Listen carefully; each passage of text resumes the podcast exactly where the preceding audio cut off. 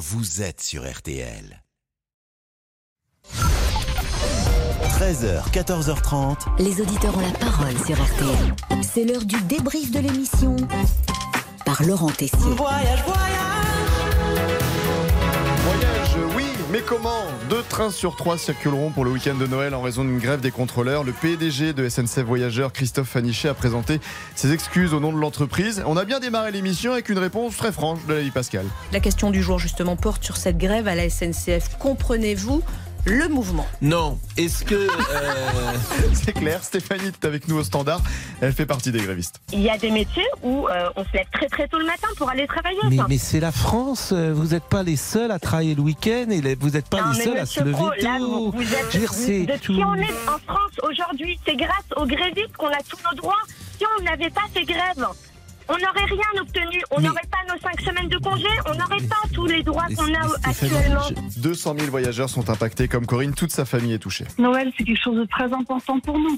Tout le monde a prévu de descendre. On avait tous pris des billets de train, tout le monde devait venir nous rejoindre à Marseille.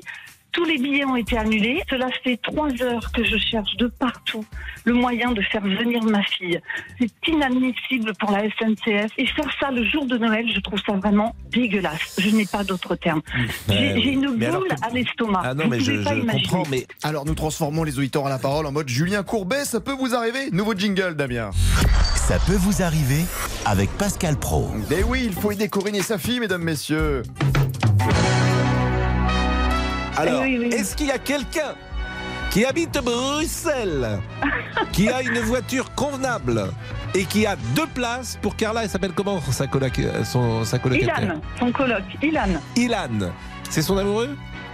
Non, Non. Euh, vous c'est son coloc. C'est son coloc. Bon, ben oui, mais pourquoi il vient le coloc aussi à Marseille? Bah parce qu'il il habite aussi dans la région. Ah, il fait ses Marseille. études aussi de kiné là-haut. Ah, alors Christian est retraité de la SNCF. Il connaît le métier. Bon, il n'a pas mâché ses mots tout à l'heure. Vous n'êtes pas les plus malheureux de la maison quand même, faut, faut arrêter. Euh, moi j'ai fait des voyages, une fois, que- bah, il y a plus, il y a pratiquement plus à contrôler puisque les contrôles sont faits avant le départ. Vous contrôlez, après vous êtes au bar ou vous êtes dans un compartiment de première classe. Si le voyage se passe très bien, euh, ça va quoi. C'est pas non plus, c'est pas le bagne. Hein. Et aujourd'hui, nous l'avons répété, c'est une journée importante, c'est la journée mondiale de l'orgasme. Et Monsieur Boubouk a enquêté sur ce mot, orgasme. Orgasmos des. Alors attendez, Orgasmos des Opoya, bouillonné d'ardeur. C'est c'est ce qui est marqué sur Wikipédia. Et nous sommes des journalistes sérieux, nous avons donné un chiffre très précis. 1,5 million d'orgasmes par minute dans le monde. C'est vrai Oui. Non, il est costaud le mec. À Non. tout de suite. Et un sujet qui, je sens, vous a passionné, ami Pascal. Vous ne contrôlez plus votre discours. Oh chérie, je vais bouillonner d'ardeur. Oh chérie, je voudrais ce soir qu'on boue d'ardeur tous les deux. Très beau programme. Et le débrief pour aujourd'hui, c'est terminé. On se quitte avec une chanson pour la journée mondiale de l'orgasme.